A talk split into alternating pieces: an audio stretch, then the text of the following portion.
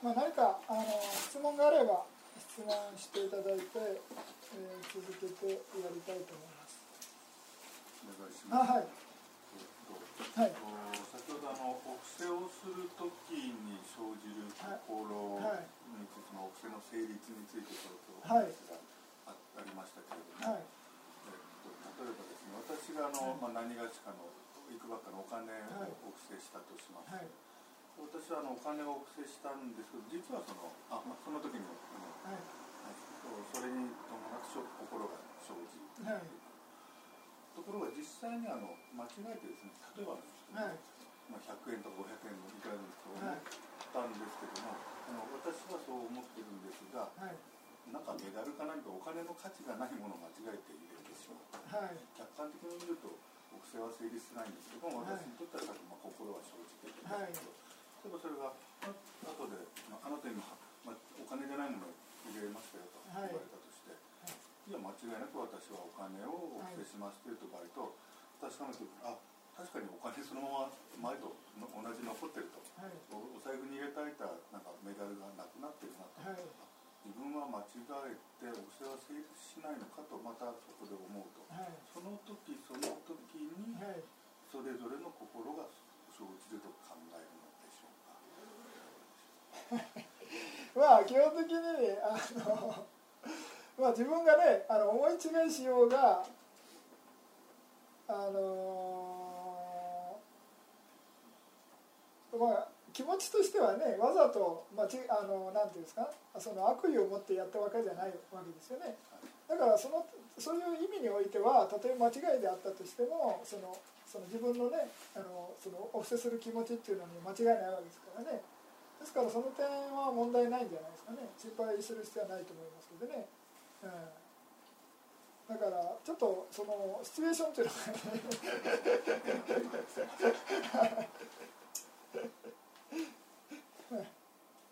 ですから例えばねあの例えば今度は悪い方でやるとしますね。例えばあの自分がねなんかまあまあ戦争とかになったらね国のために例えばねあの戦争に行ってね接触する羽目になるかもしれませんね。そしたらまあ普通ねあの一般的に言ったらね国のためにね頑張ってその戦ってくれたということでねあの社会的には問題ないかもしれませんけれどもやっぱりね仏教的に言うとたとえ国のためであろうがね家族を守るためであろうがあの動機はねあのただ怒りでね殺すっていうよりかはまだマシですけれどもね。摂取は摂取なんですね。ですから、まあ、例えば中の自分の恨みでね個人的に殺すのとかねに比べればあの悪業っていうかことに関してはね、えー悪あの少し減るかもしれませんけどね。でも摂取は摂取ですね。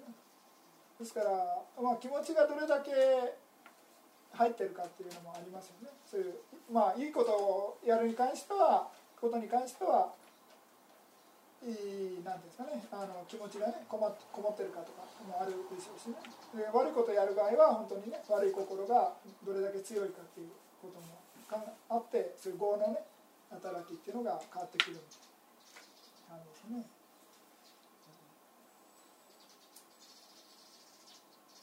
ですからまあちょっとねそういう本当にその業の働きがどうなるかとかいうのはね結局お釈迦様しかわからないんでね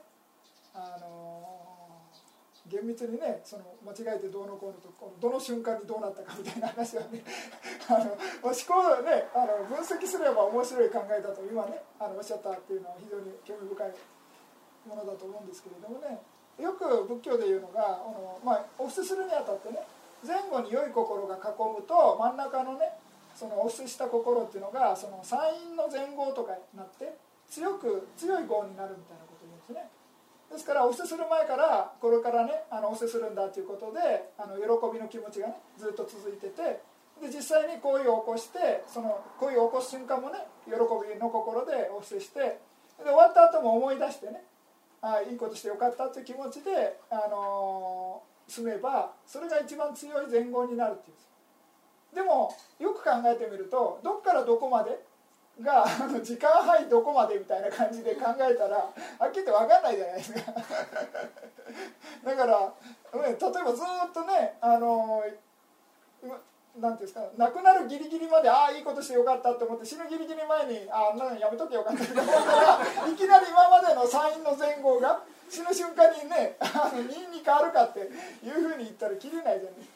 ですからまあそれもねちょっと厳密に言えば分かんないですけどね。ですからまああくまでも大雑把に言ってるものですよね。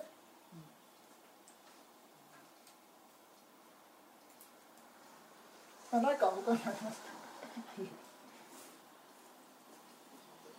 大丈夫。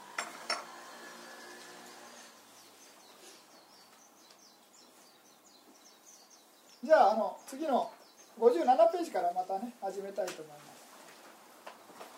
で今までやったのが、まあ、3種類終わったわけですね。一番最初は不全ですよね。次に像っていって、まあ、ミックスされた。混ざったものです。3番目っていうのは今日先ほどやったのが菩提文っていうことで悟りに関するね、まあ、心を育てることに関する、まあ、修行に関するグループわけです。で最後は一切っていうことで全てを網羅したものを勉強していきます。分類の仕方ですね。ただまあ豪運に関しては、えー、涅槃が入らないんですね。一番最初にやるあ失礼失礼。えー、あまあ涅槃入らないですね。五音五質に関しては涅槃は入らないんですけれどもそれ以外は入ります。ですからあの一切って言っても五音の場合はね涅槃が入らないということです。それでじゃあやりたいと思いますがまず最初にテキストの方を見てみます。それで阿弥陀まで勉強するのは心っていうねものと心情心と一緒に動じるねものなんですけれども、まあ、精神的な働きですね。心心情っていうのが。それであと物質っていうのを式っていうふうな呼び方します。物質のことを式ですね。であと、まあ、悟った人が体験できるものっていうのを涅槃です。ということでこの4つのものっていうのが、まあ、実在するものですよみたいな感じでね、えー、仏教では言う阿弥陀まで言うわけなんですけれどもそれを細かくいろいろ分類していくわけですね。ですからまあ一切とは何かっていうとこの4つを挙げるわけです。心心情式涅槃ってことですね。でその心心情式涅槃っていうのをまあいろいろ用語がね五運であったり五質運であったり12章18回えー、師匠体ということで分類していくのが、まあ、一番最後のねグループ分けですそれで、まあ、語音というのはね先ほどもちょっと師匠体じゃなくて四年時の説明で出てきましたけれども、まあ、あの我々のね精神的なあの、まあ、生物とかね生命っていうのを物質的なものと精神的なものということで2つに分けることができるわけですね。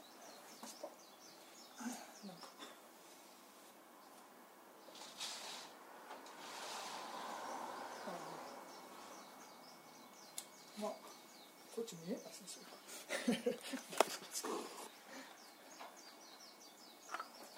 まあこれはあの慣れてる人はねあのいつもやってることで。入ってるか。な大丈夫ですか？まず名式に分けるんですね。名式っていうことで名っていうのが、まあ、精神的な、ね、もので式っていうのは物質のことです。ですから、まあ、生命を2つに分類、まあ、生命を大きく2つに分類すると名式とか言ってね物質と、まあ、精神的なものということで2種類に分類することができる。それでさらに今度は名っていうのを2つに分けるんですね。心と心情ということで2つに分けることができる物質は同じですね。分けなくていいということですね。それで、まあ、先ほど今分類したのの中に涅槃っていうものを足すということですね。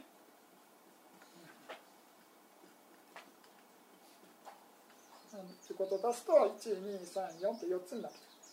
ということですね。それで、まあ、2つで分類する場合は、まあ、強引に分けるわけですけど、まあ、どちらかというと妙だろうということで こちらに入れるみたいな感じですね。まああの何ていうんですかね。その心って言っちゃうともう誰でも心を持ってるわけですから心の中に涅槃があってそのまあ、違った解釈になると困るわけなんですけれどもあの大乗仏教とかねあのベーダとかそういうインドの哲学になってくるともうみんなねすでにそういう悟りの心っていうのをね持っててそれに気づけ気づくみたいなね感じみたいな話になってくるともう仏教的じゃないんですけどね。ただまあ名式っていう2つのものに分類しようと思えば涅槃は妙に入れるってことです。まあそれはなぜかっていうと、まあ、式物質じゃないだろうってことでね。まあ入れるとすればこっちに入れるだけの話であまり深い意味はないんでね、えー、そういうような分けです。ですから4つに分ければ妙を2つに分けて心と心情と2つに分けですねそれでまあ式っていうのと涅槃ということで4つに分ければいいってことですでそれを今度は5つに分けましょうということで五運に分けるわけです。五運ねで順番がちょっとむちゃくちゃになりますけれども式っていうのはそのままですね。それでちょっと順番変えようか、えー、ここっていう式っていう心っていうのを、えー、式運ですね。で物質はそのままですね。そのまま。で信条っていうのを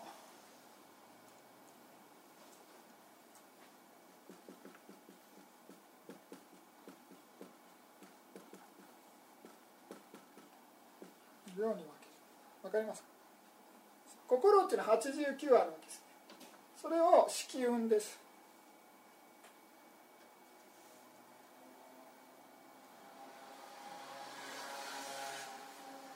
それで物質っていうのは28あるわけですけれどもそれを式のね色の式ですね、えー、ルーパー感だということで式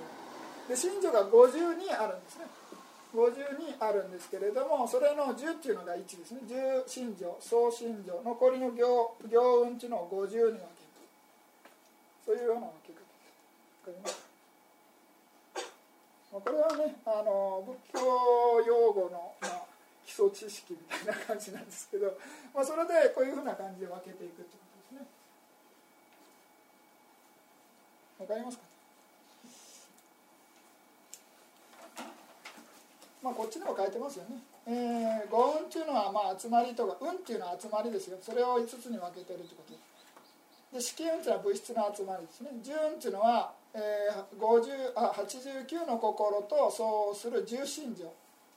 ということですね。で総運っていうのは同じく89の心とそうする心心情。とまあ、この呼び方はな初めての方は何言ってるか分からないかもしれないですけれども心が89種類あれば必ず「樹」とか「そう」とかっていうのは必ず一緒に生じるんです。ですからまあそのその時のその時その時のいろいろな心の重心情という意味です。こちらは総心情ということですね。ですから心がまあ生じれば必ず重心情もあるし総心情もあるということです。で同じく行運というのは何かっていうと C 心情を代表とする50心情ということです。ですからまあ50信条の中の一番強いものは何かって言ったら C 信条ですよってことなんですね。ですからこれを代表とするってこと。ですそれで C 信条っていうのは先ほどのねお布施の話も出てきましたけれどもこれが業の働きしますよってことなんです。業の働きね。C 信条ですから行運っていうのも、まあ、あの十二因縁の説明になってくるとね行によって式が生じるみたいな行を縁としてね式が生じるみたいな感じの行っていうのはまあ、業のことなんですね。しですから業のことイコール C 信条です。ですからでも、まあ、この五運で分ける場合はその C 信条のみを意味してるわけじゃなくて残りの50信条もあの行運に入れますよそうしないと50信条あの49信条とか C 信条以外の49っていうのが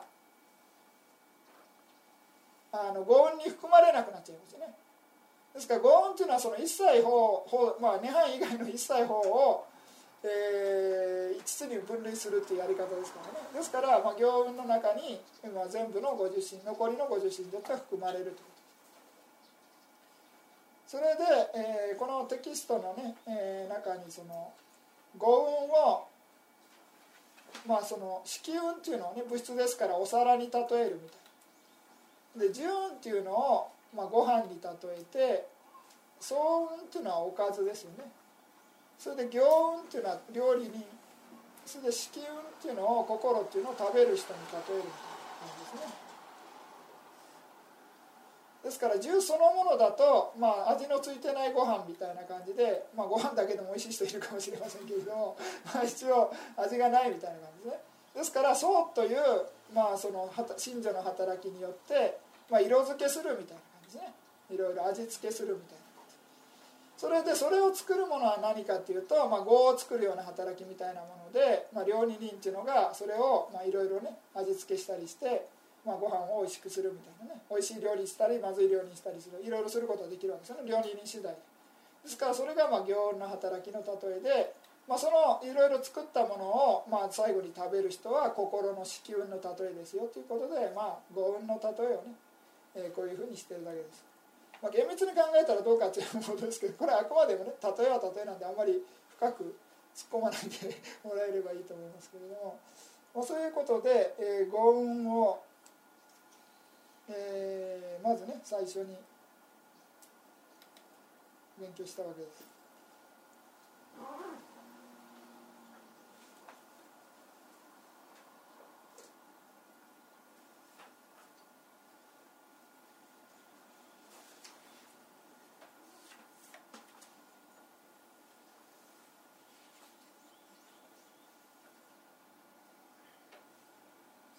それで、えー、五運の場合は問題ないんですけれどもなんか質問ありますか？五運で。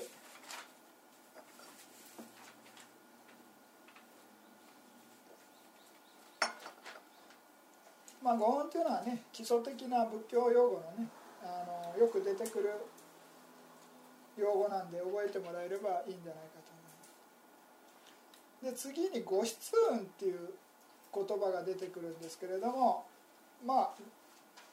これは何が違うかっていうと、まあ、固執された運すなわち固執の諸縁と、まあ、諸縁というのは心の対象ですね、えー、固執の諸縁となる運を、えー、固執の運という。で固執っていうのはまあ何かっていうと阿弥陀的に言うとね信者で言えばトンと剣なんですね。ですからトンと剣っていうのは、まあ、当然不全心と一緒に生じるわけですから、まあ、不全心が対象とすることができるもの豪運ということで個室の豪運っていうふうな言い方します、まあ、不全心と一緒に生じるトンと剣の対象となる運ということです。まあこれ逆に言ってみれば何かっていうと瞑想対象の豪運で豪運ですよっていうことなんですね。ですからヴィパッサナ瞑想をするにあたっていわゆる豪運を瞑想するんじゃなくてこ厳密に言うと個室の豪運を瞑想対象とするみたいなことを言うんですねなぜかというと、まあ、これ個室の語音ここ,、まあ、ここに書いてるんですけれども語音と個室の語,、まあ、語音でね運という名の下に、まあ、収められているあらゆる石鹸出世権法を示すためにまず語音が説かれたのであると。で次にユガ者が、えー、五章五章を集中する時にその集中の所縁となる運が出世権運であればたとえ出世権心の出世権の心身女が無常空無我であっても道から道は苦からの解放であり顔は原法涅槃を味わうことであって共に好ましいものである。からそこに恩理知が生じないのである。故に合章を集中する際には苦の天輪である。あ輪天である。世間運のみを主演として集中しなければいけないということ。でこれはどういう意味かというと、まあ、五運っていうのは最初から涅槃は関係ないと言いましたよね。で五運と五質運っていうのはの違いは何かというと出世検診が入るか入らないかの違いなんです。出世検診悟りの心がね。悟りの心が入らないっていうのが五質運です。なぜかっていうと悟りの心は、まあ、別にねあの悟った状態ですからわざわざ瞑想する必要もないということですね。そこにそこから離れるべきだというここにはね、えー、恩理知っていうんですかね。あ、まあ、縁理知か。縁理知というものが生じないからであるというようなことです。ですから、まあ、その個室の語音の場合は8つの、ね、出世検診というか含まれなくなると。瞑想の対象は、えー、個室の語音となるということですね、まあ、語音だと出世検診も入ってしまうんで厳密に分けるとね、えー、そういうふうになるということですから違いは出世検診が入るか入らないかですね。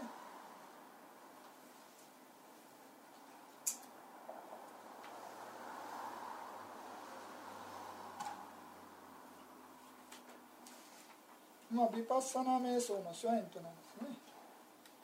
まあ、こちらにも書いてますけれども、えー、個室の諸縁となる運を質運というヴィパッサナ瞑想の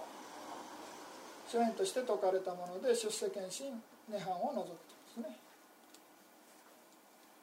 ですからまあ、えー、上の五音に対五音でもまあ出世検診じゃなくて涅槃はもう最初から取り除かれてるわけですね。涅槃は入らないですね。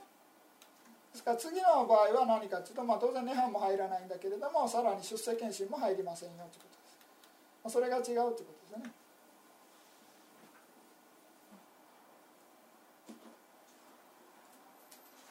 でまあお釈迦様自体とかアラカンはね自分の心に煩悩が全てないわけですから、まあ、トンとかねまあその剣とかそういうような個室っていうのはないわけですね。しかし、えー、まああのこの肉体を持ってる限りはね、えーまあ、自分の悟った人でも、まあ、そのなんていうかね豪運を、まあ、個室の豪運っていうふうに、まあ、呼ぶわけです。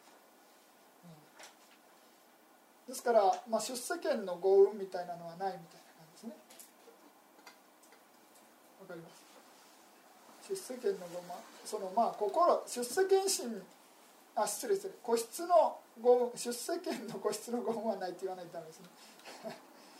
ですからまああの出世権以外は個室の豪運になるということですね。まあ言ってみれば。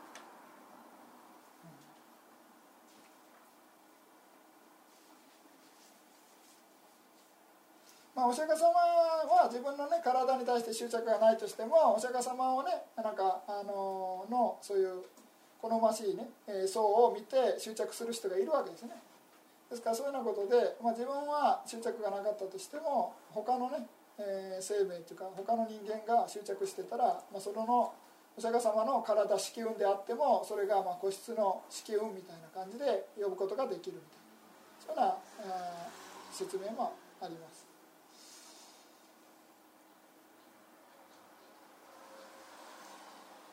なんか質問ありますか？よろしいですか？あはい。そのセセクション35のご主文ですけども、はい、あの個室の質でもいいとは思うんですがあの普通はあの、まあ、このアビダンマタサンガハニのテキストにもあるように「トン」という字を使うことが多いかなと思うんですがご主文の「主」という字ですね、うん。えーと、と個室の質でもいいと思うんですけどそのセクション35の右側に書いてある「ご主文」というこれ？でその前。ああこれ。ああ取る取るね。ああはあはあああそうですね、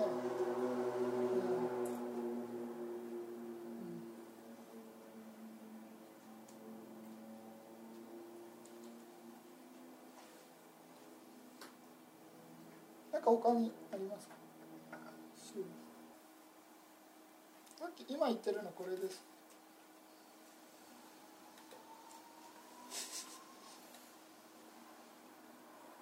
でかすぎ。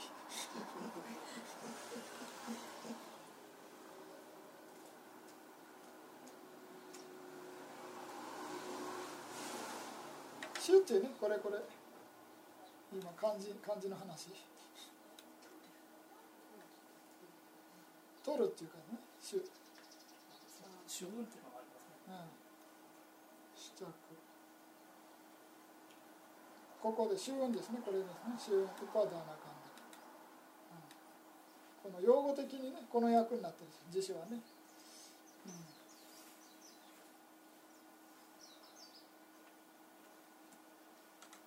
うん、なんかありますか他に？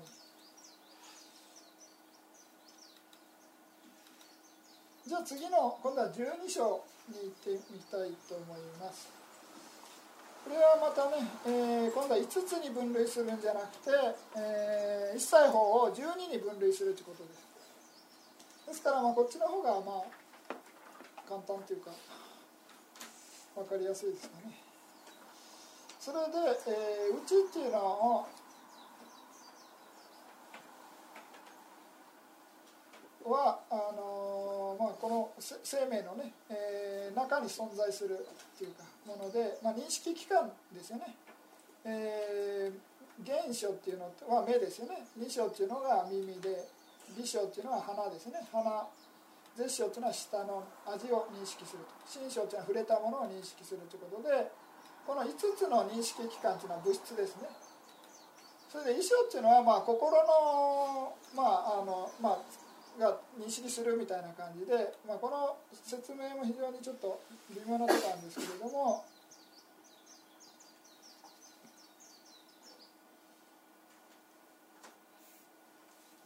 れは何であるまあ、心すべてを衣装ですね。ということで89心に挙げてますね。ですからここからここまで物質。現 2B 絶心っていうのは認識器官の物質で5つあるということですね。その対象として、えー、色証拠民則っていうことで、えー、見える対象ですよね。ということで色っていうことです。で音っていうことで小香りで香ですね。味で味で触れる対象で即っていうこと。ということで、えー、5つ。ですからこの失礼、えー、10種類ですね。10種類というのは物質のことで両方とも物質ですね。ですから、えー、残りの発書っていうのが何かっていうと遺書っていうのはもう全部心全部を対応させてるんで残りの方っていうのは真女ですとか真女全部ですね。あとこの10種類以外の物質っていうことで16種類の物質ですね。16とは何かっていうと、まあ、ここに書いてます彩色16って書いてますけれども、えー、治水化風の水ですね。水っていうのと小式男とか女分ける小式に新規1名式1、えー、磁気式1ですね。あと物質のいろいろな状態を、まあ、悲観10種類悲観式ってあげますけれども合計16ですね。16の物質っていうのも発症に入ると。ですから彩色16真女52涅槃1ということで、えー、それがまあ保守になるということですね。それで全部あの一切法を12に分類することができるということです。わかりますですから現 2B 絶心というのと色証拠密則っていうのは物質ですよと。でこの10種類の物質っていうのがまあそのネックが何かっていうと即っていうのがねえー、10種類じゃなくてこれが地か風なんですね。ちょっと皆さん分かんないかもしれないですけれども、まあ、物質の次第要素の地か風が、えー、即所縁ですよということ。ですから、まあ、10種類じゃなくてこれあの物質でいうと12種類になるということ。9たす3ということで12ですね。ですから12っていうのが28引く彩式12ということで16っていうふうな数字が出てくるということ。残りはね16です。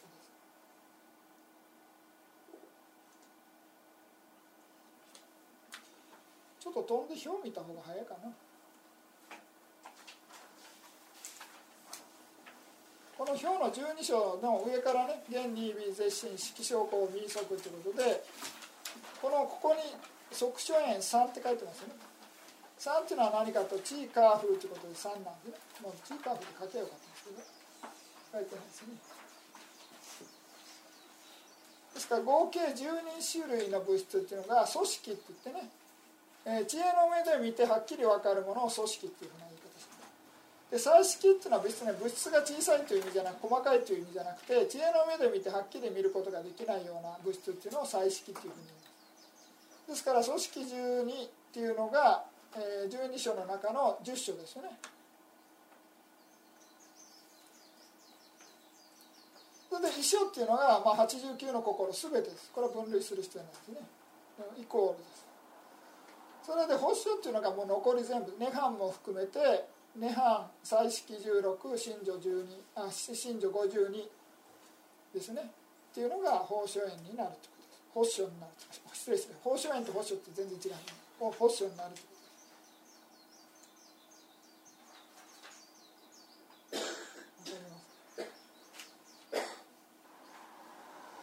よろしいですか？分かります。これも分類の仕方なんでねちょっと慣れてないと分かんないかもしれないですけれども。まあ分類して12に分類するということです、まあ、この12章の場合はまだ全然問題ないんですけれども18回になってくるとね非常に微妙なとこでちょっと無理があるかなという感じの分け方なんですけどね、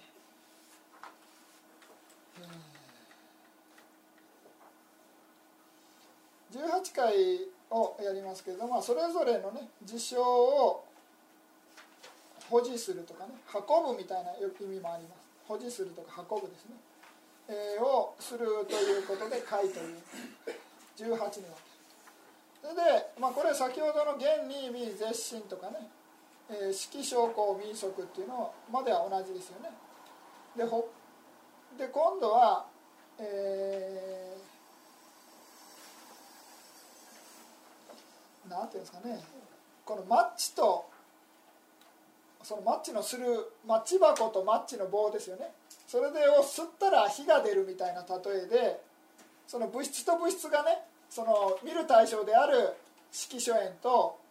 見る器官である原式ですよね。元気っていうのが、まあ、触れたらその原式界っていう見る心が生じるみたいな。原式っていうのが生じる。認識器官である元とあの認識対象である式ですよね。それが触れることによって原式という心が生じるみたいな、まあ、表現があるんですね。そういうような表現ですからそういうようなことで3つペアになってるみたいな感じです。ですから、えー、耳という認識器官と音という認識対象ですね。それによって、まあ、見る聞く心っていうのが生じるわけですね。認識ですね。同じく鼻っていう認識器官と香りという認識対象。それで、まあ、心香りを嗅ぐ心ですね。美意識が生じる同じく舌っていう、まあ、舌という、ね、認識器官と味という認識対象。そ絶識という味わう心が生じる。で体というね体っていうのは触れたものを知る認識対象ですね。認識器官ですね。で触れるものという即という認識対象。それで、まあ、認識する心っていうのが心識です。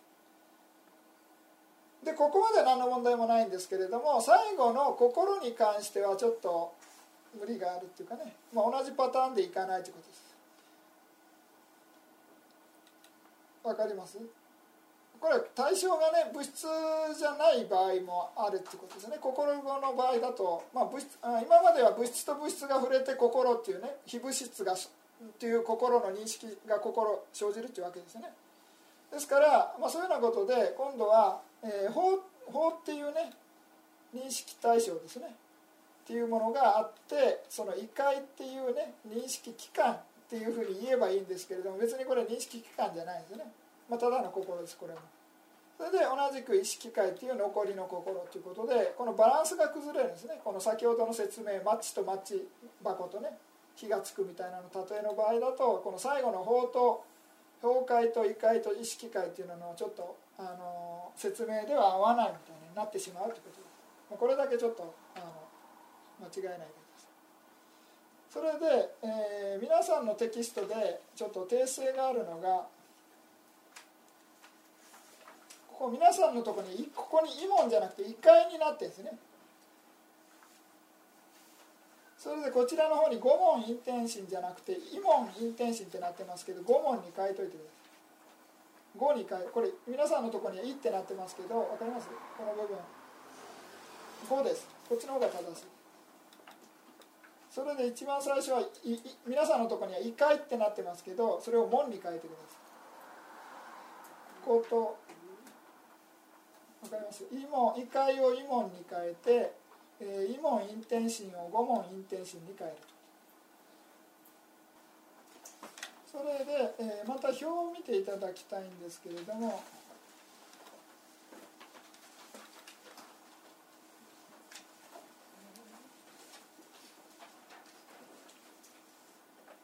まあ、えー、12章でしたら心が、まあ、89が遺書で1個 ,1 個で済んでましたよね。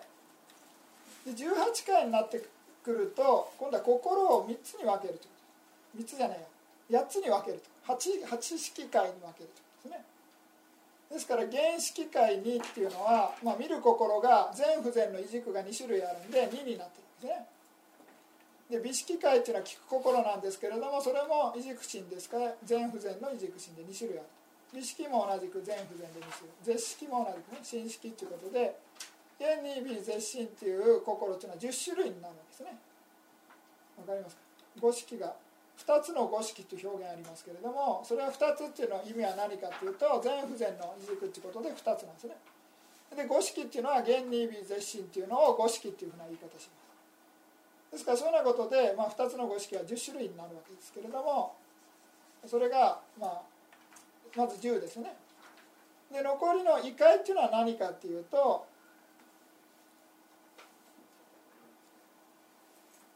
ここのね先ほどの訂正してもらったあの文と同じなんですが、異門は、えー、一般に右分身であるがここでは五門陰転心領受心この3のことを異界っていうふうに言います。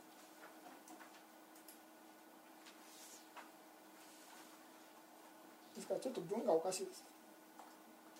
異門っていうのは普通は右分身なんですけれども、まあ、ここでは異界の話をしてるわけですね。で異界の場合っていうのは阿弥陀マ用語で五問陰転心領受心にということですね。それで意識界っていうのが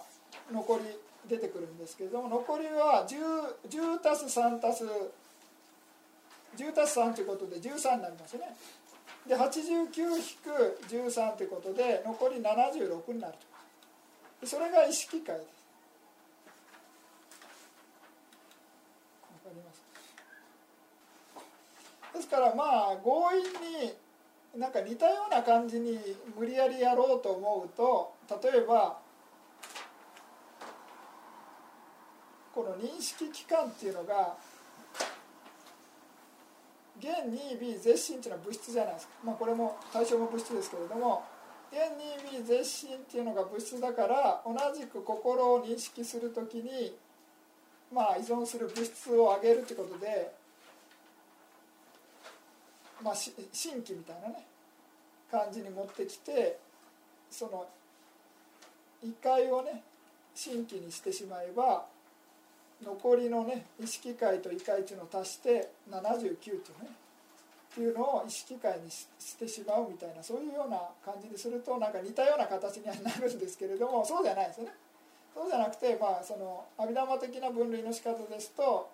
えー、異界がは五問陰転心、えー、領受心ですね2ということで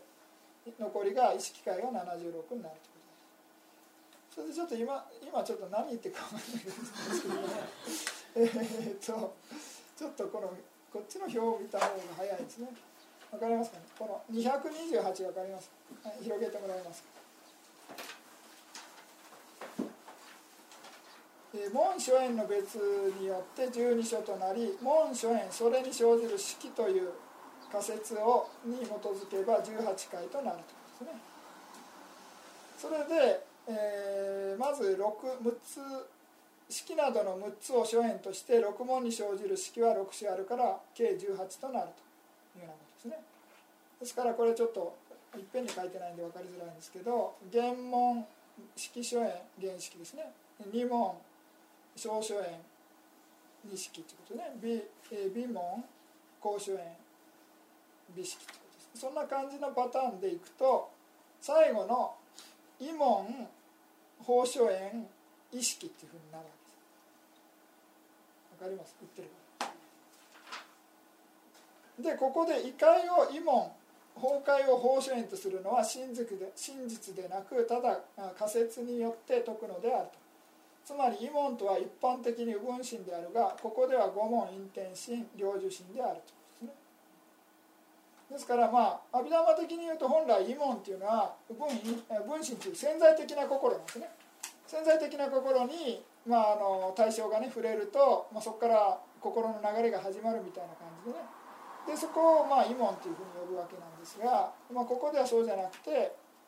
えーまあ、ここにね五問陰転心が生じる刹那を考えると、まあ、そこには先に生じていた右分心という意識が消え去った様子がちょうど陰転心の中に入るように見えるのであるとよって五問陰転心は意識が入るものとされであるとされる。また領受心の後に水道という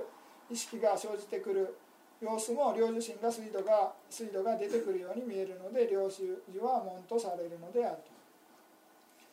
と。でこのように異界が門であることは真実である仮説であるということですね。次に北海を法主縁とするのも真実でなく仮説と説いたものであると。で北海とは、えー、法主縁にさらに緑書縁を主縁とする常識施設を加えたものであるからそれぞれの主縁と式を一致させるために仮に北海を法主縁とみなしたものであるということで。まずあの 全然ちょっと皆さん分かんないですね。ちょっと申し訳ない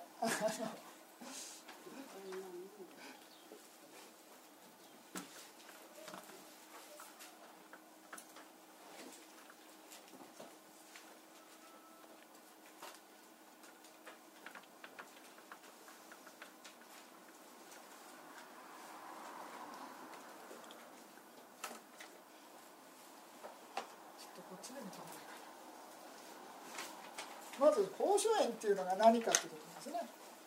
ちょっとテキストまた表のとこ見ていただきたいんですけれども。この書園っていうのは対象ですよね。認識対象ということが書園です。ですから式書園とか小書園とか公書園未書園即書園ということで式小公民則というのが五書園というふうに言うわけですね。わかります？これ分かりやすいですね。見る対象聞く現に微絶心の対象である式小公民則っていうのが五書園です。で残りのそれ以外の対象を全てを法書園っていうんです。わかります？言ってること。ですから心の対象、まあ、は何でも対象になることができるわけですね。ですから本来この現に微絶心の対象である色証拠民則を五書園というわけです。ですから残り全て法書園だから原書二書美書絶書新書っていうのも法書園なんですよ。わかります？それでここでいう法書っていうのと遺書っていうのも法書園になるんです書園でいうとそれで施設っていうのも法書園になると。ですから法書園っていうのと法書とか北海っていうのは意味違うんですよ。言ってること分かりますか？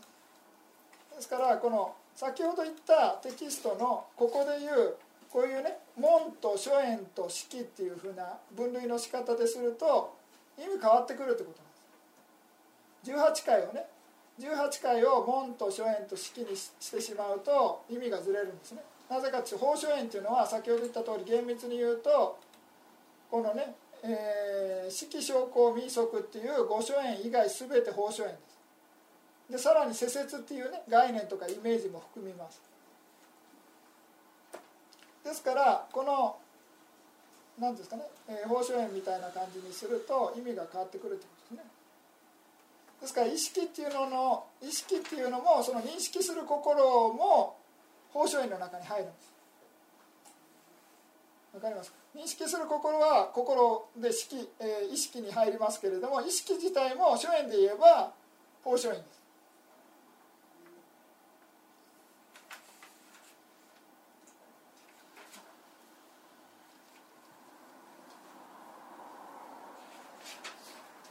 ですからあの法書園みたいなあの書園の分類の仕方で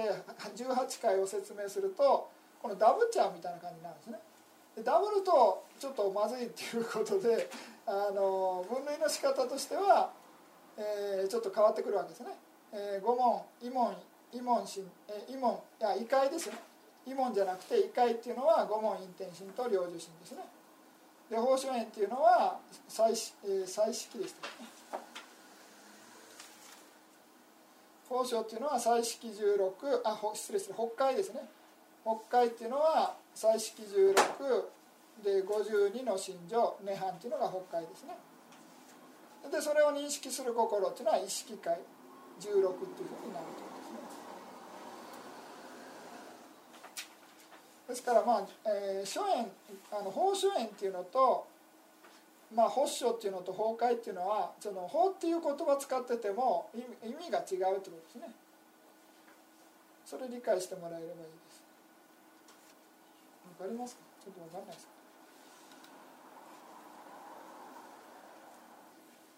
ですから18回で言うと例えば式証拠民則っていうのがあるじゃないですか。これは諸縁としたら五諸縁ですよね。五諸縁。じゃああの最後の六書あの法書園っていうのは何かっていうと原式会二式会美式会絶式会新式会っていうのも書園で言えば法書園に入るってこと。で同じくこちらのね、えー、心心自体も法書園に入るですから法書園っていうのが全部あのこの最初のね五書園以外は全部法書園になるってことでその分類の仕方が初演の分類の仕方とこの18回の分類の仕方だったっていうのは対応しないんですよね。ですからそれだけ気をつけてもらえば問題ないです。何か質問があれば質問していただいて。じゃあまあ最後の師匠体をやりたいと思います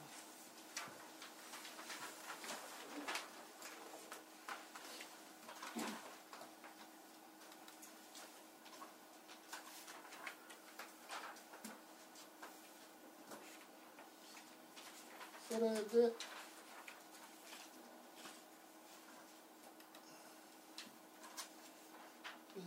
57ページの下の方ですね。師匠体、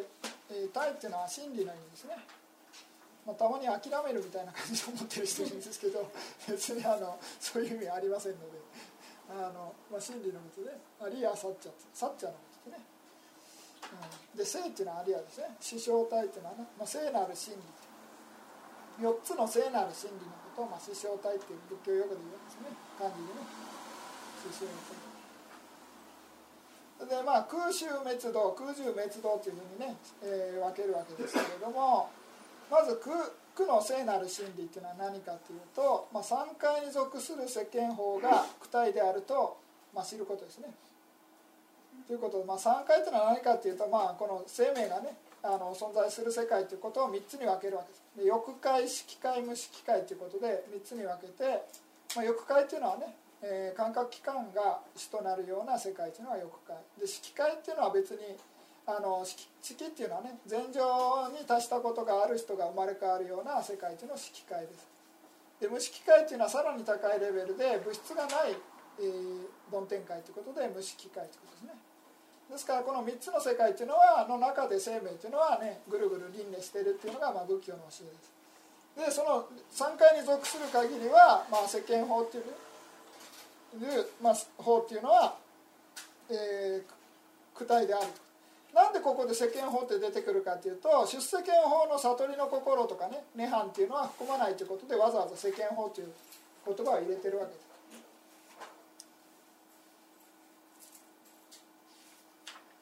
それで括弧で「トンを除く」っていうのもこれもわざと、まあ、次に、えー、重重生体っていうのがありますよね。っていうのが頓心女っていうことにイコールになってるんでダブらないようにわざわざ除いてるだけです。ですからまああの4つでね分類するために3回に属する世間法が躯体であるということですね、えー、頓心女を除くということです。それで、えー、次に、えー、重生体っていうのは、まあ、苦しみの原因っていうねものの心理ということです。苦しみの原因は割愛であるということですね。まあ、それがまあ割愛とは何かというと阿弥陀摩的に言うと頓心女であるということですね。ですから、えー、重正体っていうのは頓心女です。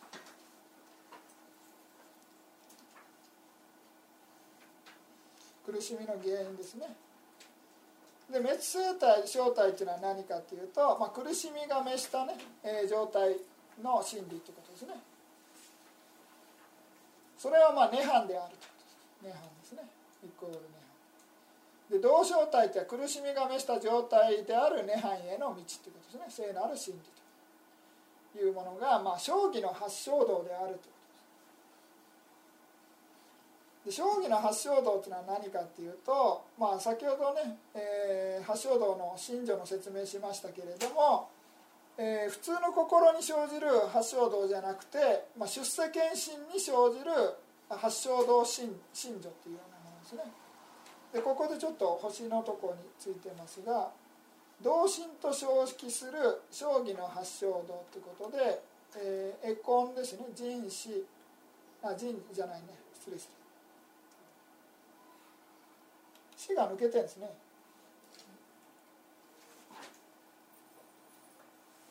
わかります。人の次に死が抜けてる。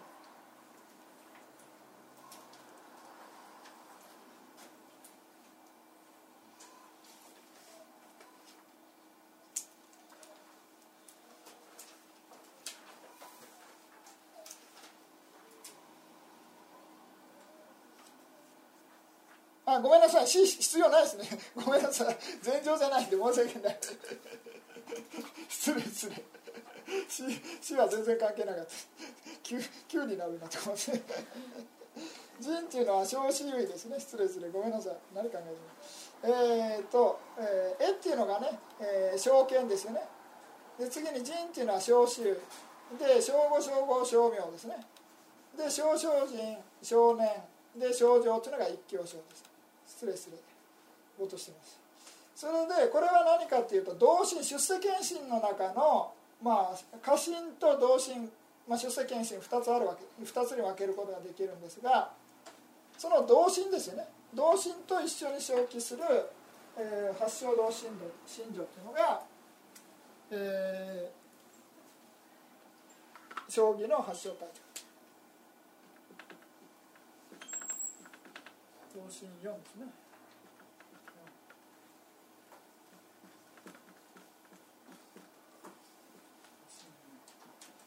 でその中の、まあ、信条が8種類あるんですね。8種類。その中ここの中の一緒に生じる信条8っていうことです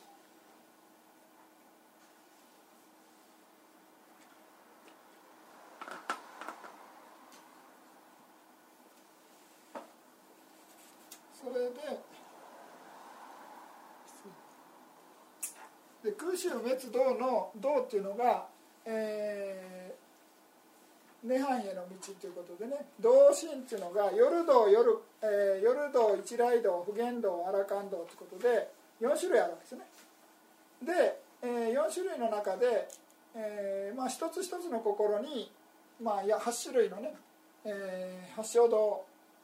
の信条が出てくるわけなんですけれどもその同正体っていうのはその同心と生じる時の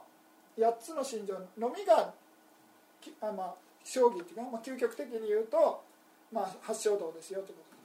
と。ですから皆さんが、まあ、普通ねヴィパサナ瞑想をしてたとしても、まあ、その8つのね信条が、まあ、たとえ生じたとしてもそれは、まあ、いわゆる世間の八正道という言い方するんですね。ですから、まあ、将棋の八正道っていうのは、まあ、同心と対応した時のみが将棋の発祥道っていうふうな厳密な意味で使います。それでもう一つあの説明したいのが何かというと理心女っていうのは阿弥陀マ的に言うとその何か戒律を破りそうな時にそれを守ろうとするような気持ちが起こった時に対応する信条っていうのが理心女ですね。で理心条っていうのはもし生じる場合はバラバラ生じるんですよ。いっぺんに3つ生じないんですよ。で例外は出世検診ね。出世検診と生じる時だけがいっぺんに生じる。理心情が3ですからこの八正道8つの心情がいっぺんに揃うっていうのはこの悟りの心の時しか生じないんです。ですから皆さんがあの実践したとしても、まあ、あの八正道信条の中の 5, 5つですよね。もしあのヴィパサナ瞑想を実践してた場合は理心女3が、まあ、対応しない場合もあると。なぜかというと皆さんヴィパサナ瞑想をやってる時の心の対象っていうのはねいろいろなヴィパサナ瞑想の対象で、まあ、例えばお腹の膨らみ縮み観察してたらそれはあのそっちの方に意識向いてるわけですね。ですから戒律守ろうとかねあのいうようなそういう破ろうとしたような状況とかねそういうふうな意識にならないわけです。ですから8つ生じるっていうのは、まあ、最高生じても6ですよね。6です。でももし6になった場合っていうのは言ってみればヴィパサナになってないんです。ヴィパサナから意識がずれてるということですわかります言ってることですから考え事にずれてるということですね例えば瞑想中に「か」が止まってねあの叩きたいなって思っていやでもちょっと瞑想してるかなみたいな感じで思ったらその時はその考えてること自体はもうヴィパサナじゃなくなってただ思考してるだけですでもその時にあの潰すのね叩くのやめようっていうことで6種類生じるかもしれません。けれども厳密に言うとその6種類生じた時にはヴィパサナになってないと。厳密に言うとそのヴィパサナやってるっていうのはねあのお腹の膨らみ縮みとかいろいろな対象を細かくね、えー、観察してる時がヴィパサナですね。ですから、えー、普通のヴィパサナ瞑想では、まあ、5つしか生じないと。理心情が生じないということですね。で、えー、理心情いっぺんに生じるというのは例外で出世検診の時には理心情がいっぺんに生じるんでこの8っていうのが成り立つということです。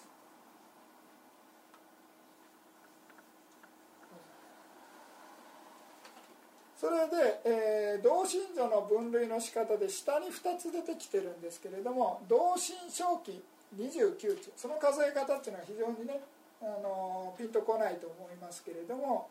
どうやって数えていくかというとこの同心と一緒に対応する信条というのは36なんですよ。36対応します、まあ、これあのいちいち説明してるんで、まあ、あの全身上心と対応する信条最大38なんですね。38なんですけれどもその中にあの無料信条っていうのがあるんです。無料信条っていうのは、えー、苦しんでる生命とか幸せな生命を対象として生じるんです。わかります？ですから無料信条が生じている時には当然出世検診っていうのは涅槃を対象としてですね。ですから対象が違うんで絶対に涅槃を対象としている出世検診には無料心っていうのは生じないです。無料信条っていうのは生じないです。ですから36っていう数字が出てくるこのねこの36っていう数字が出てくるで36引く。まあまあいいや。引くはいいや。えっと36引く8これが八正道ですね。ですからこれが同正体ですから同正体引く36っていうことで 28?28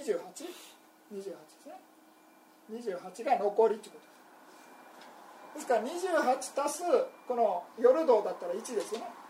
夜道だったら1っていうことで28足す1っていうことで29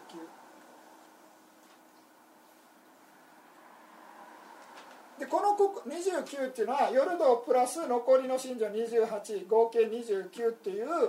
同心正気って呼び方します。同心と一緒に正気する方ということで同心正気29 29っていうのは死傷体に入りませんよっていうふうに。死傷体。この空襲滅動どれにも入らないっていうのが出てくるわかります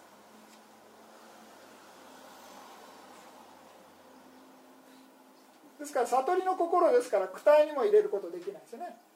まあ、入れようと思えば入れられるんですけれども、まあ後で説明しますけど、まあ、とりあえず厳密に言うと躯体にもならないですね。で集体にもならないですよね。飛んでもないし。で滅体にもならないですよね。涅槃じゃないわけですよね。で胴体はこれ一つだけもう 8, 8種類しかないって言ってるんですから結局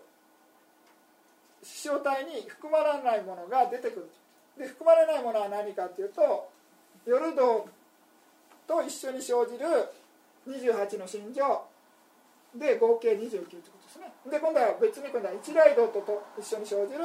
28の心情で29今度は普賢道と一緒に生じる28の心情で29数は同じですね。アラカン道と生じる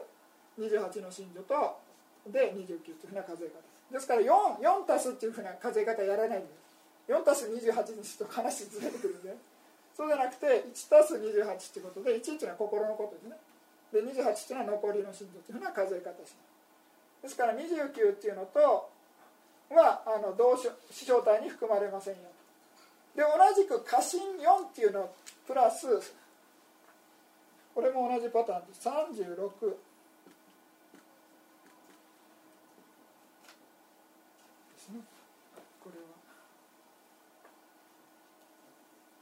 で今度は家臣っていうのはの中には八正道信条は入ってるんですけれども厳密に言うと八正道信条が入ってたとしても家っていうのは道の結果ですから同心にあの同正体に入らないですね。ですから、えー、家臣と一緒に生じる36の信条の中の八正道の8の信条って引く必要ない。んですですから合計1たす36で37の信条っていうのもあ違う37の過信正気37っていうのも同じく死傷体には含まないというふうなやり方です。あの下の星2つに書いてることです。今説明してるのは。ですから合計この2つですよね。この2つはこの29の同心正気37の過信正気っていうのは死傷体に含まれませんよっていうふうなことです。まあ、これちょっとねあの ピンとこないかもしれませんけれども、まあ、そういうようなあの両方含まれないものがあるっていうふうに思っていただければいいです。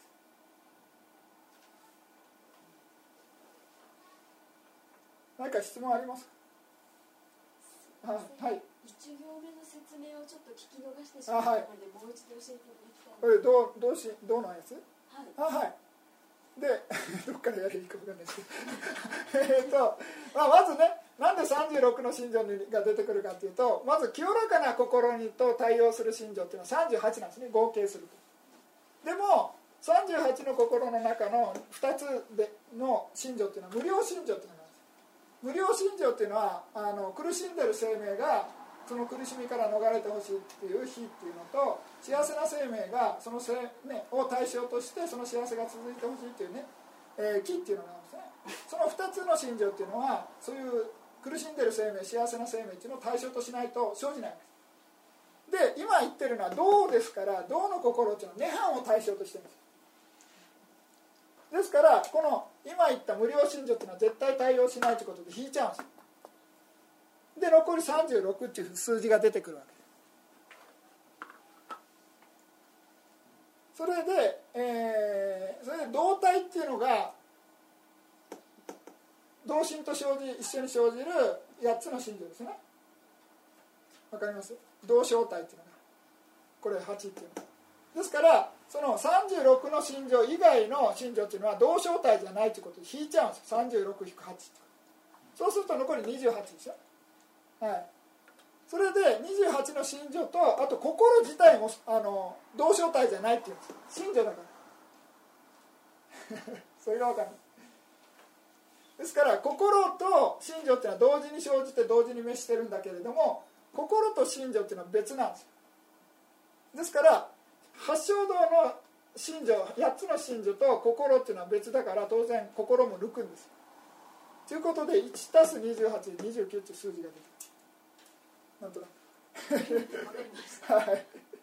それで家臣の場合は同正体正気の同正体というふうなことで言わないんですね。家臣の中にも同正体っていうかあの同正体信条っていうかね信条自体は同じ信条があるんですけれどもあくまでも道っていう心っていうのがの中にある8つの信条が同正体ですから家臣の中にある同じ信条もは同じ種類であっても同正体にはとは言わないです。ですから引く必要ない。ですね信条36の中で。ですから過信の心1足す残りの3、まあ、一緒に生じる36の信条ということで37それでこの2つの29と29の同心心、えー、同金正気29、えー、過信正気37のこの2つの法っていうのは師匠体に含まれませんよということまああんまり分かんなくても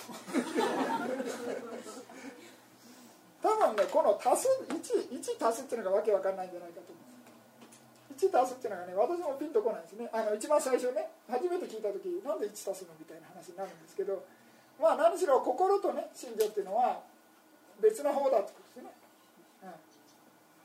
ん、ですから分けると。よろしいですか？それで散々こう説明したわけなんですけれどもじゃあまあでも一緒に入れようかって話が出てるんですね。それでまああのおお釈迦様のお経の中に全ての方は師匠体の中に入るみたいな説法があるんですね。ですからその師匠体に入らない方があるっていうのはおかしいだろうということでじゃあ全部入れましょうっていうふうになってくるとどうなるかっていうと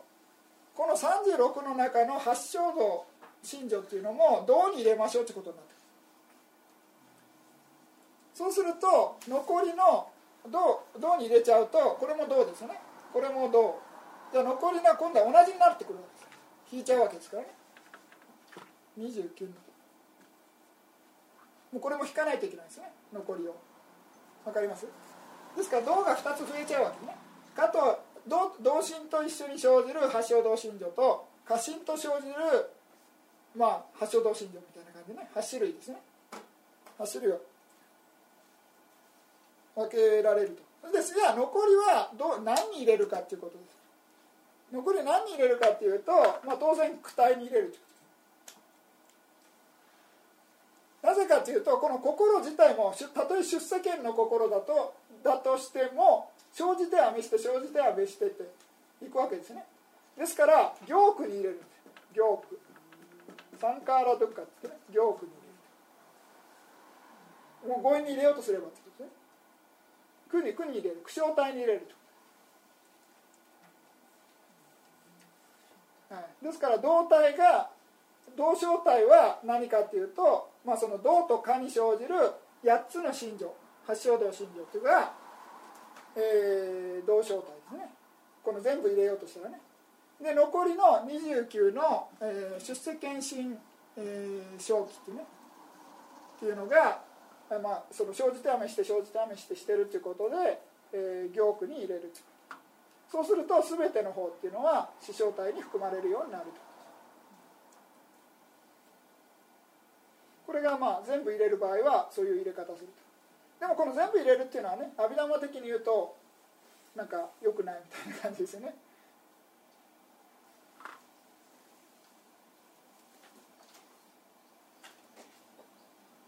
何か質問があれば。はい、はい、えー、っと理心情が入ってると、はい。えー、リパサラにならないと、はい、いうことですと、えー、出世検診の時にその理心情が入ってて、はい、それはリパサラになってるんですか？それ出世検の場合別なんですか？出世検診は例外ですね、出世検診の働き方は例外ですね。理心情のね。同時にもう完全にそういう取り除いてるみたいな意味での理の理の働き方。ですから出世検診が生じる時にはそういうものから完全に離れてるということでそういう悪いことを離れようという意味じゃなくてもう離れた状態みたいな感じですね。で働くみたいなことで全部いっぺんに3つね理心女が同時に生じますよと。あそうですねはい、はい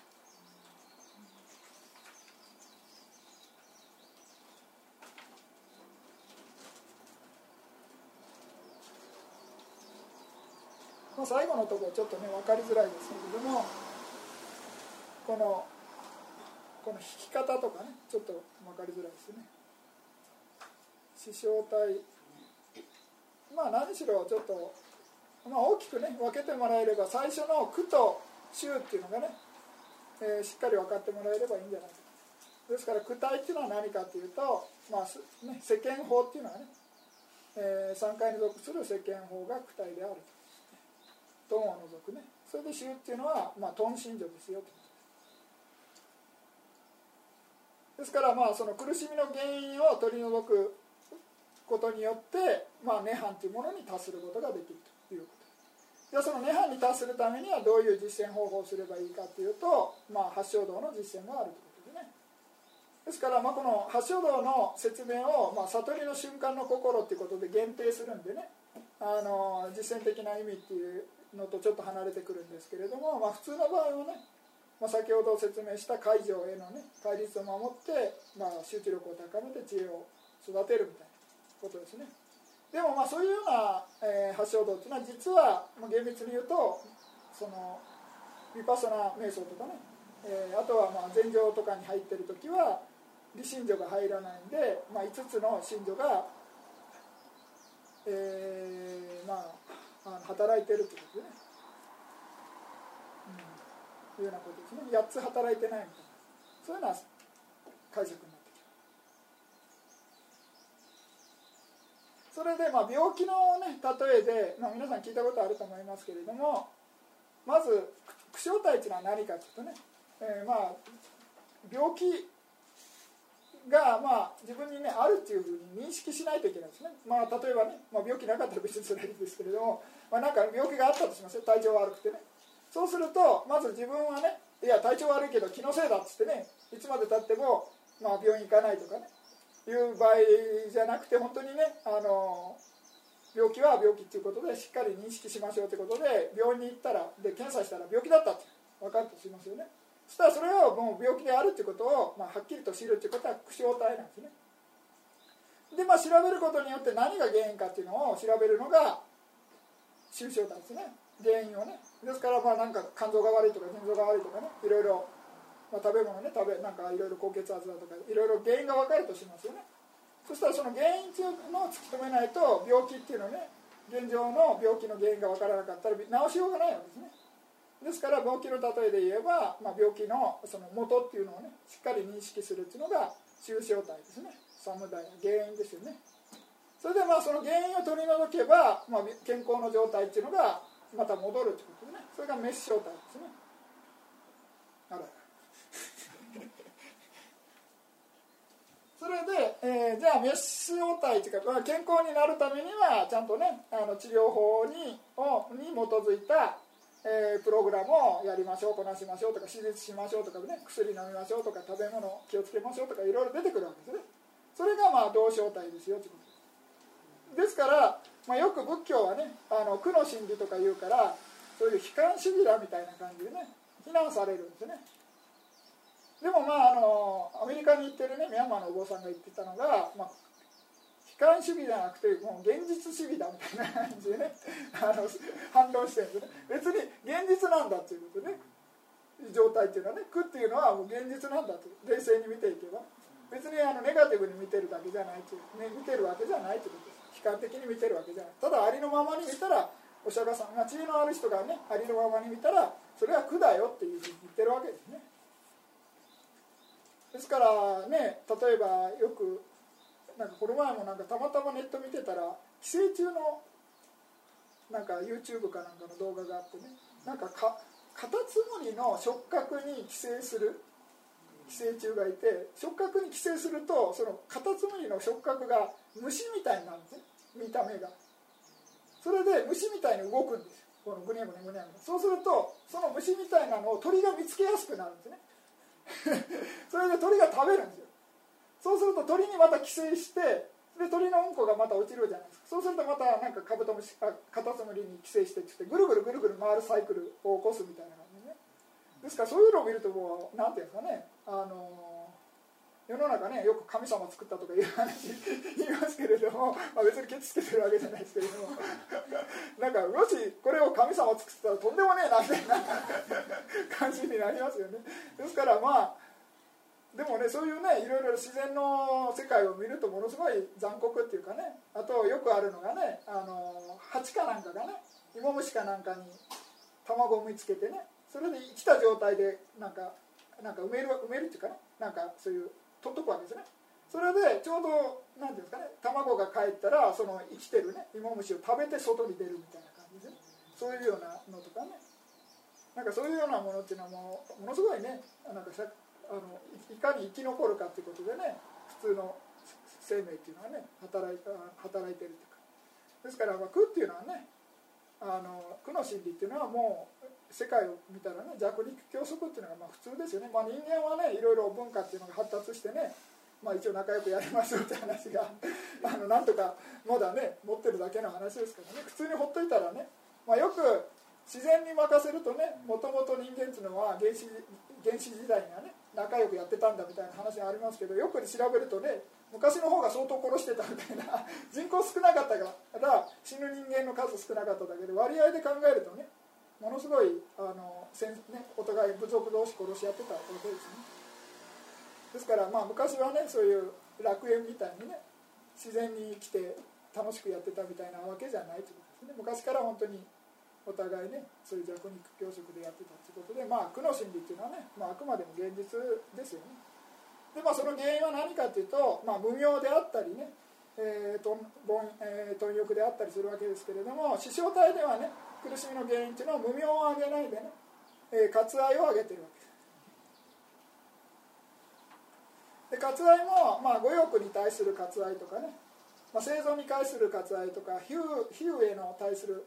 まあ、割愛みたいな感じ。で3つ挙げるのがねあの伝統的な挙げ方ですけどもどちらにしても全てはトン信条阿弥陀語的に言うとねトン信条ということです。でまあそのの取り除いた状態っていうのがまあ涅槃ですね。悟りの状態で。でそれに至る道っていうのが同正体。ですから苦笑体と苦と終長体の前っていうのがねと後ろっていうのをまあ2つに分けて前の方世間のね世間体っていうのと後の方が出世間ねの真理世間と出世間の真理って2つに分けることができる。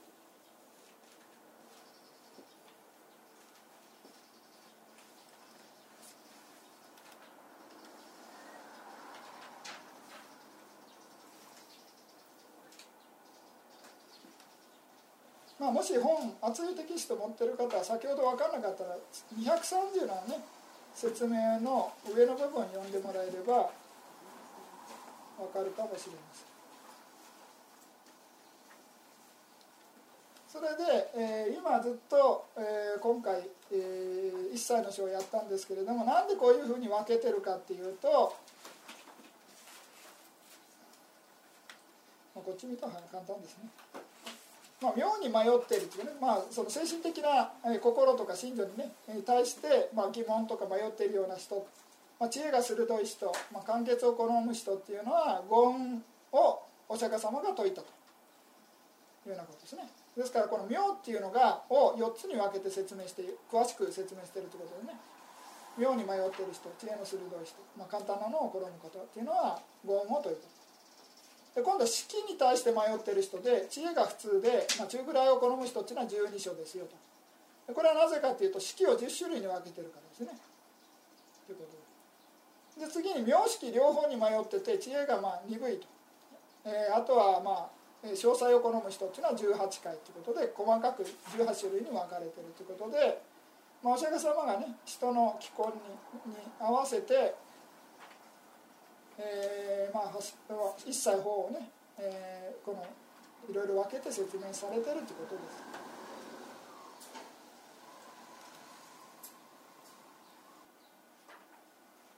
よろしいですか？何か質問があれば、まあ、一番後ろの、えー、58の表っていうのは今説明したものをね、えー、大きく表にしただけです。でこちらの2つっていうのはまず最初にねえー、4つに分けてるんですね式と真女と、まあ、順番がめちゃくちゃなんです。順番がねちょっと都合上変わってますけど式っていうのと物質ですよね。真女涅槃心まあ、心が最後に来てますけどね4つを挙げて4つの小具体を挙げてるわけです。で次に今度はあの便宜上物質をね大きく、えー、組織っていうのと彩色っていうのに分けてます。で信女も十と宗とトンとね八正道信女と残りの信女と分けてで涅槃を分ける必要ないですね。で心も同じく五式2つの五式ということで10ですね。1回で残りの世間心出世間心ということで分けてですからこれはあの最初のね左から2つはあの分類の仕方です。大きな分類の仕方です。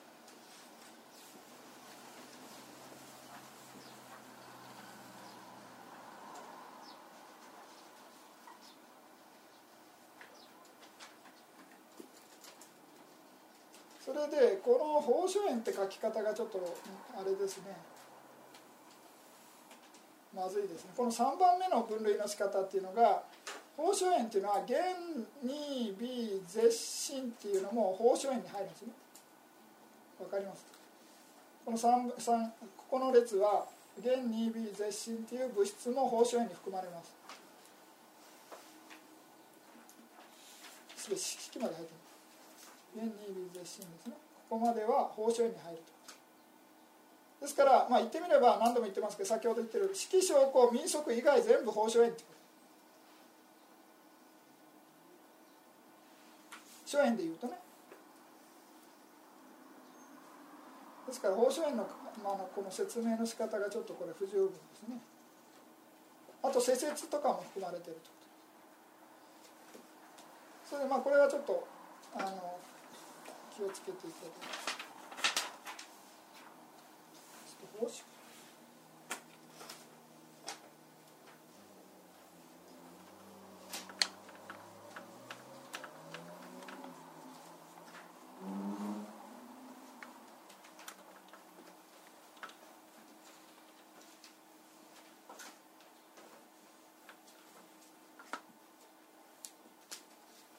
ちょっと常識語ですね。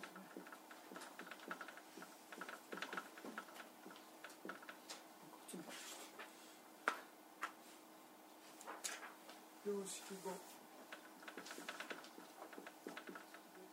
売れてかえー、わかんないです。わかるえー、彩色16全然ダメです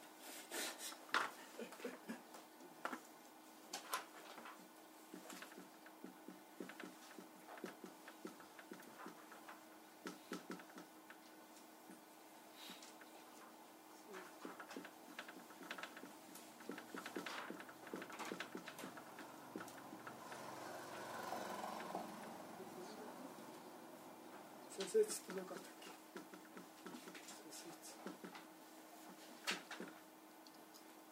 あ、ネハンネハン忘れた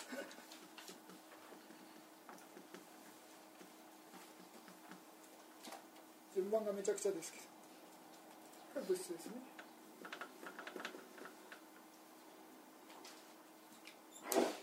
まああのこれが放射円ですね。諸円としては。ですからまあ一番分かりやすいのは簡単なのが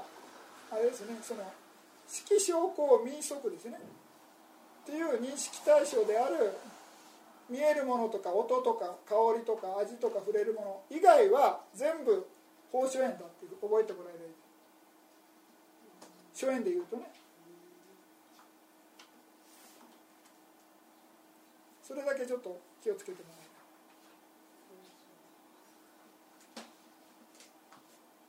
ですから法法12章のとか18回のね法っていう言葉とちょっと分類が同じ法ですけれども分類の範囲が変わってくるということですね。まあ、色運は大事ですね。色運、まあ、五運と五質運というのは、まあ、最初から2班入りませんよということで×になってます。それで五質運の場合は五子運ですね。五子運の場合は発症度出世検診失礼する出世検診8号は含まれない。五運の場合は入るってことで十二章の場合は、まあ、先ほどね説明した通りです十二章の場合の衣装っていうのは、まあ、心丸ごとね衣装っていうことで分かりやすいですねそれで、まあ、それ以外の、まあ、彩色と信女と、えー、涅槃ということが発祥になると。いうことです18回の場合は今度は、えー、衣装っていうのがねさらに細かく分かれて、まあ、異界とか意識界も含まれてくるということですね。そういうことで18に分かれる。まあ、師匠体の場合は集体っていうのがね頓心情になってるんでそれ以外ですね。であと八正道心情っていうのが同正体。で涅槃滅体っていうのが涅槃ですね。それ以外は全部躯体です。躯体になってそれで、えー、出世検診8っていうのが星2つついてますけど前前前前ペ前のページにねこの星の2つここの部分が師匠体に含まれないということでわざとこの部分ねこの部分に星がついてますこの星一つもね前のところにこの星一つですね。え同心と表記する将棋の橋をというのが星一つなんかそういう見方ですね、まあ、気をつけてほしいのは宝書園だけね。あの同じ方が出てるんでごちゃ混ぜになる可能性があるんでね。それだけ気をつけてください。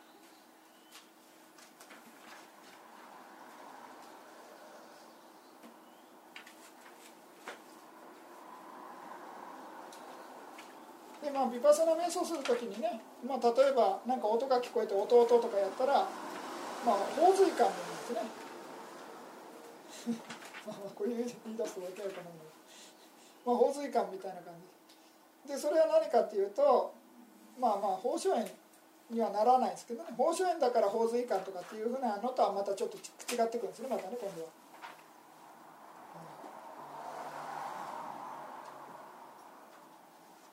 ですからまあ例えば12章を観察してるから、まあ、先ほどね12章18回とかっていうのはの観察っていうのはまあ洪水観になるみたいな感じ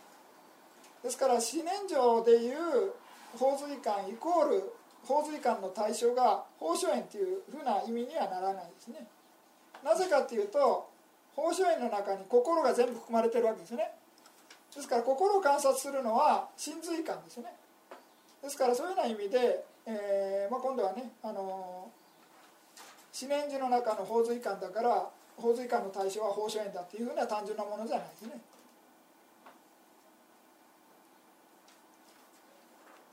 ですからまあ分かりやすいのはねあの四年時で言えば、まあ、先ほどの戻りますけれども、えーまあ、真髄観とか重髄観とかね、まあ、真珠信奉の真髄感十髄感心の髄感ですね。という以外すべて残り全部法髄感だって覚えるのが一番ね分かりやすいと思う。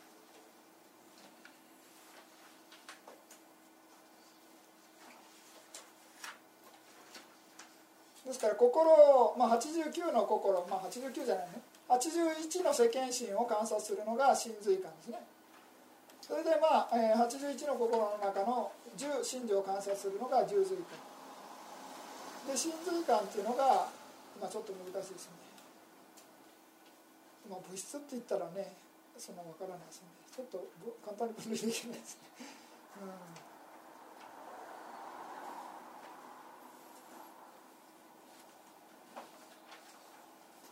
まあ、どういうふうに観察するかによりますよね。物質たとえ物質を観察したところで、まあ、十二所として観察するかとかね。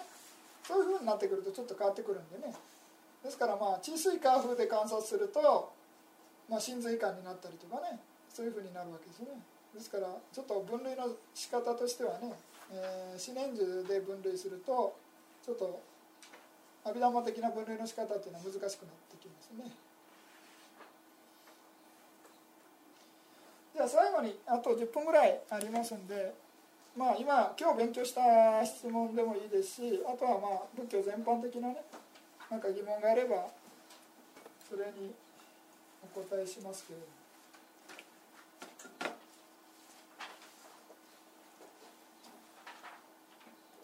質問じゃないんです。はい、えーと、219ページあアビアマタサンガハのですね219ページの219ページの上から2行目のところに「えー、心のように覚悟」としてあのパリ語で「ビアパーダ」って書いてあるんですがこれはあのアディサンカーラの間違いだったということで。あそうなんですか、はい、うんまあ、あの用意っていうのはアディサンカーラですが、まあ、その意訳として覚悟って書いてあるんですが、まあ、もうちょっと適当な言葉としては決意というような意訳の方が適切かなという。あそうなんですか、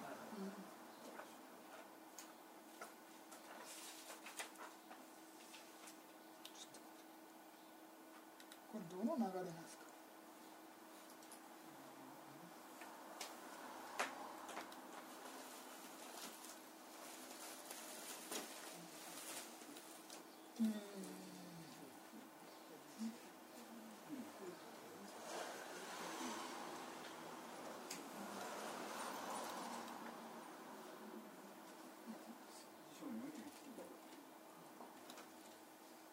かありますか？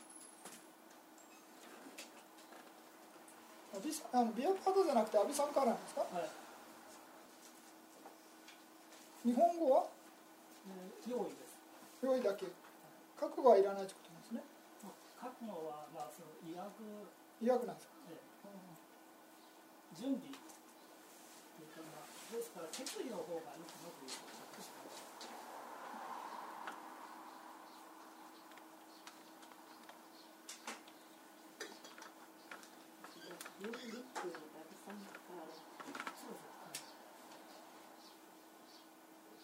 これですか。はい。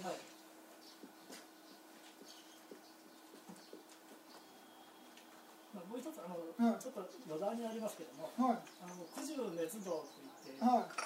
十という言葉がありますけどね、うん、なんで十のあの原因ということになるかということなんですけども、はい、まあちょっと対応的なあのことであまりアビアマと関係ないんですが、はいえーまあ、あの先生のテキストですと、えー、57ページのセクション38ですね。うんえー、そのセクション38の重生体のところに、えー、サムダヤっていう言葉があるんです。けど、これサンサンとウダヤっていう言葉がつながってて、うん、まあ、サンが集まりでウダヤが、うん、あの正気といいますか、正気ってことですね。であつ、えー、正規の集まりということで、うん、まあ、原因と言ったりするわけですけども、うん、まあ、それであのその頭を取って重生体と言ってるだけで、うんあのまあ、本当は重機生体というといいでしょうけども2文字になるんで、それで10だけにしてるんだと思います。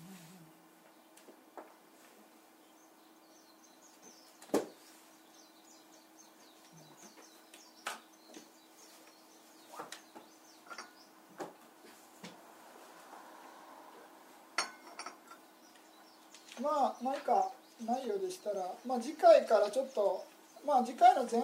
次回はまだましかな。次回は12年なんでねまだ大丈夫だと思うんですけれども12年の後からがちょっと難しいんでね。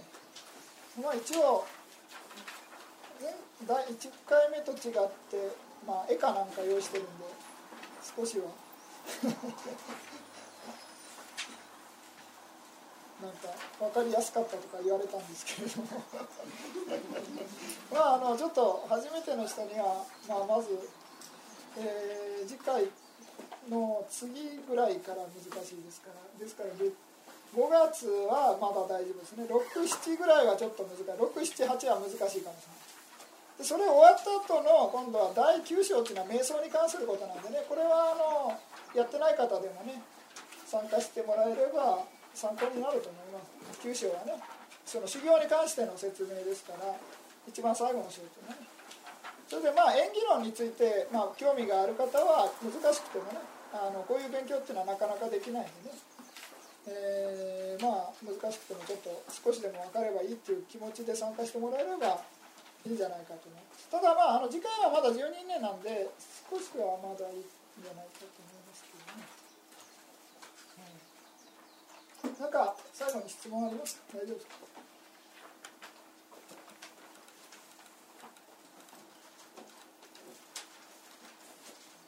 じゃあまあ、えー、ないようでしたらちょっと今回はね遠足になって申し訳なかったですけれども、まあ、次回からそういうことはまあないと思います。ですからまあ、えー、心配ないんで、えー、じゃあ次回からまあ定時ね1時半から5時までですけれども、まあ、よろしくお願いします。